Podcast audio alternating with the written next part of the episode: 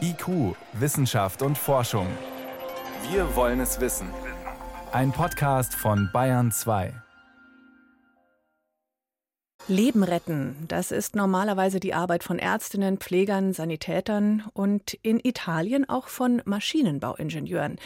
Die Stadt Brescia westlich vom Gardasee ist mit am schlimmsten betroffen von Covid-19. Die dramatischen Bilder aus dem Krisengebiet in Norditalien erreichen uns ja ständig. Und dort in Brescia haben Mitarbeiter eines Ingenieurbüros erste Hilfe geleistet. Eine schöne Geschichte inmitten entsetzlicher Umstände erzählt Piotr Heller.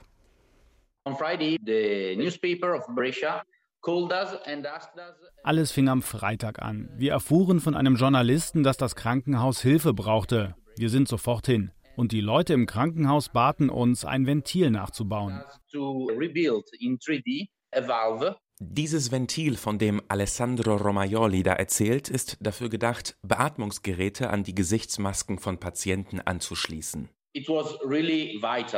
Es war ein essentielles Bauteil. Wir arbeiten normalerweise, um Geld zu verdienen. Jetzt ging es darum, Leben zu retten. Der Maschinenbauingenieur nahm das Teil mit in das Büro seines Arbeitgebers, der Technikfirma Isinova in Brescia. Er vermaß es von Hand, erstellte am Computer ein 3D-Modell des Ventils, druckte es dann mit einem 3D-Drucker aus. Das Teil wirkt simpel, wie ein kleines Rohr, aus dem ein weiteres Röhrchen herausragt. Der Sauerstoff kommt über dieses Röhrchen rein. Es ist nur 0,6 mm breit. Das macht es sehr schwer zu drucken. Erklärt Christian Fracassi, der Chef der Firma. Mit solchen technischen Schwierigkeiten konnten sie sich aber nicht lange aufhalten. Die Zeit drängte. Das war das überhaupt Schwierigste. Wenn man normalerweise etwas entwirft, dann schauen sich das mehrere Techniker an. Man sucht nach Fehlern, aber wir hatten keine Zeit. Es musste beim ersten Versuch klappen. Uh, Hat es geklappt? Mit vier improvisierten Ventilen eilten sie zurück ins Krankenhaus. Uh, Dort gaben wir sie den Ärzten. An drei Ventilen testeten sie, welche Sterilisationslösung das Plastik verträgt. Mit dem vierten schlossen sie einen Patienten an eine Beatmungsmaschine an. Wir warteten vor dem Zimmer und nach 50 Minuten kam ein Arzt raus und sagte, verdammt nochmal, es funktioniert. Ich brauche 100 Stück.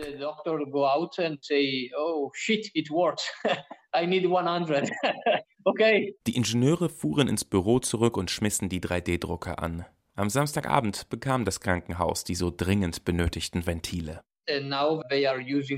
Die benutzen sie jetzt. In weniger als 48 Stunden haben wir alles erledigt. Wir haben die Aufgabe bekommen, sie gelöst, die Ventile gedruckt und dadurch haben einige Patienten überlebt.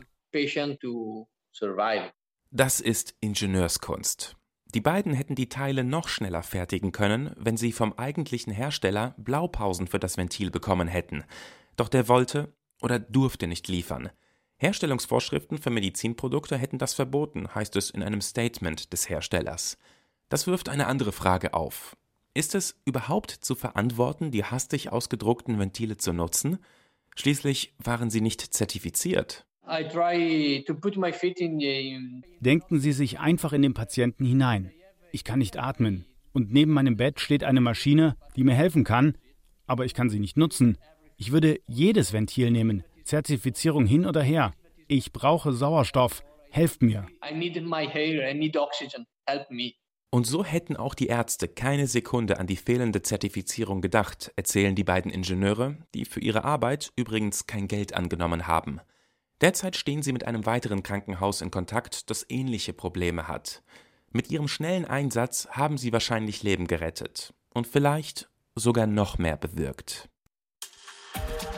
IQ, Wissenschaft und Forschung. Wenn Sie mehr wissen wollen, Hintergründe zum Programm von IQ finden Sie unter bayern2.de. IQ, Wissenschaft und Forschung. Montag bis Freitag ab 18 Uhr.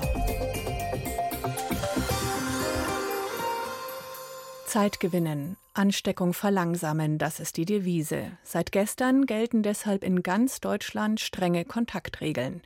Meine Kollegin Jan Turczynski hat den Virologen Hendrik Streeck von der Universitätsklinik Bonn gefragt, ob diese Vorschriften in dieser Art wohl die erhoffte Wirkung zeigen werden.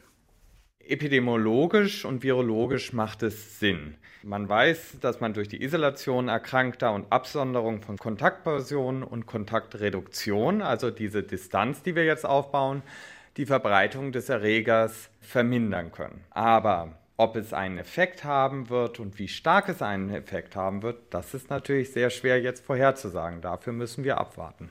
Das Robert Koch Institut hat ja nun auch unter anderem den Vorschlag gemacht, man solle Zufallsstichproben der gesamten Bevölkerung auf SARS-CoV-2, also den neuen Erreger, untersuchen, um die wahre Durchseuchungsrate zu erfassen. Also damit wir endlich mal wissen, wie viele tatsächlich infiziert sind. Halten Sie das für sinnvoll?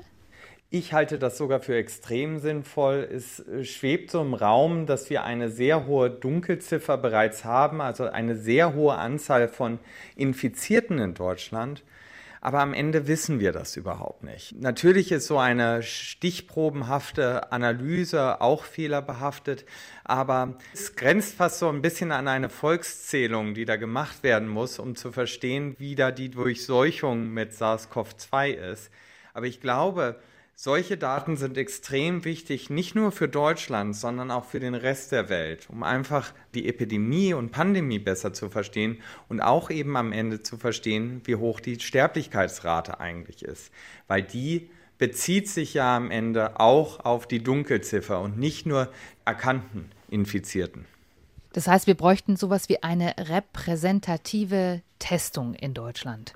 Das wäre das Ziel und das ist gar nicht so leicht. Also man kann sich nicht äh, einfach in die Kölner Innenstadt stellen und alle einmal durchtesten, um zu schauen, ob man jetzt irgendwie die Dunkelziffer besser bestimmen kann, sondern man muss da sehr genau vorgehen, also die Altersstrukturen von Deutschland erfassen und äh, auch Berufsgruppen am besten erfassen vielleicht auch sogar Verhaltensweisen. Also das ist sehr kompliziert, so eine Studie durchzuführen und uns läuft so ein bisschen die Zeit davon, das noch gut machen zu können.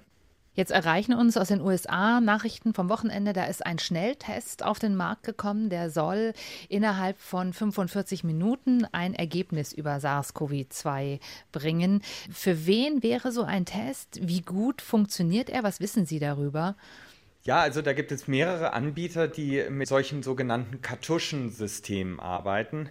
Der Vorteil daran ist quasi, dass man den Abstrich, also das kleine Wattestäbchen, direkt in so eine Kartusche reinsteckt und dort dann diese ganze Präparation, die normalerweise händisch im Labor läuft, also wo da viele Sachen zusammenpipettiert werden und dann am Ende die RNA extrahiert wird und das dann vermehrt wird, um den Erreger nachzuweisen, das läuft dann alles gemeinsam in dieser Kartusche.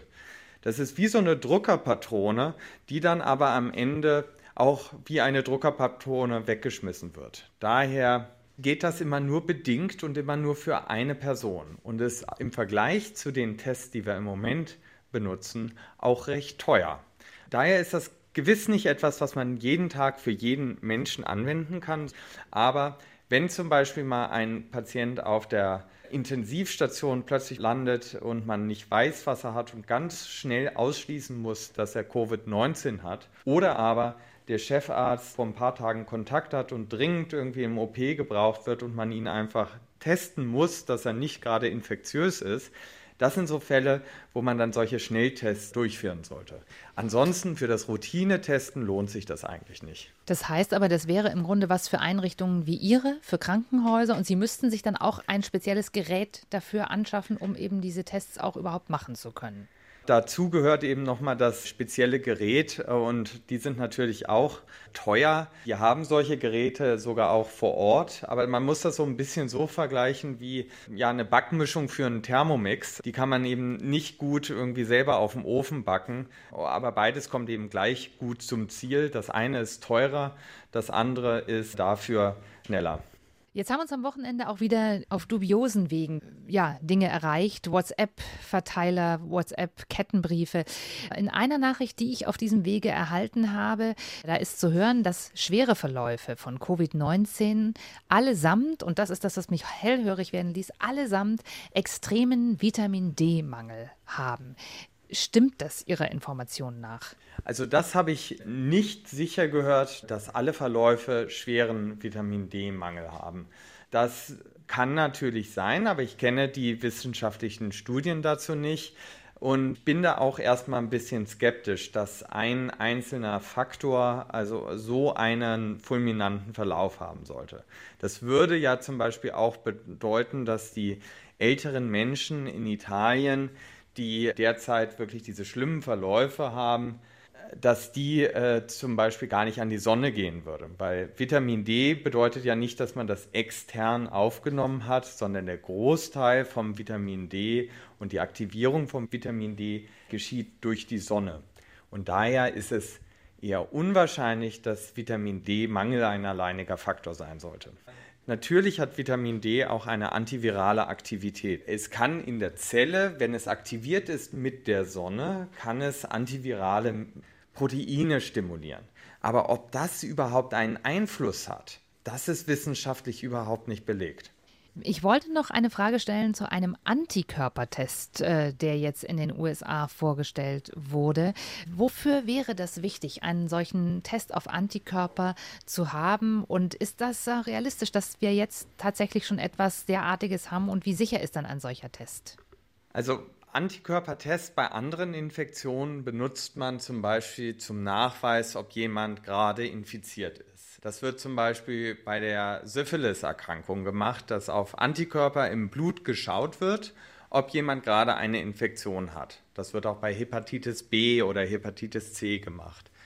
Bei der SARS-CoV-2-Infektion eignet der sich nicht, weil die Antikörper erst hochkommen, wenn die Infektion eigentlich schon wieder vorbeigeht. Also die Antikörper tauchen auf und die Infektion verschwindet zu diesem Zeitpunkt. Aber in der Zukunft kann es wichtig sein und auch infektionsepidemiologisch wichtig sein, dass wir mit Antikörpern schauen, ob jemand schon infiziert gewesen ist, also die Infektion durchgemacht hat. Und dadurch könnte man zum Beispiel sich vorstellen, dass in Krankenhäusern Ärzte und Pfleger in kritischen Bereichen zugelassen werden, wenn sie diese Infektion bereits durchgemacht haben.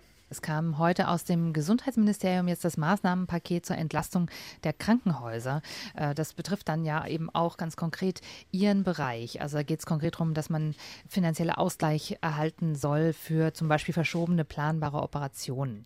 Wie sehen Sie das? Wird da genug für die Krankenhäuser gemacht? Wird es Häusern wie Ihrem Uniklinikum helfen?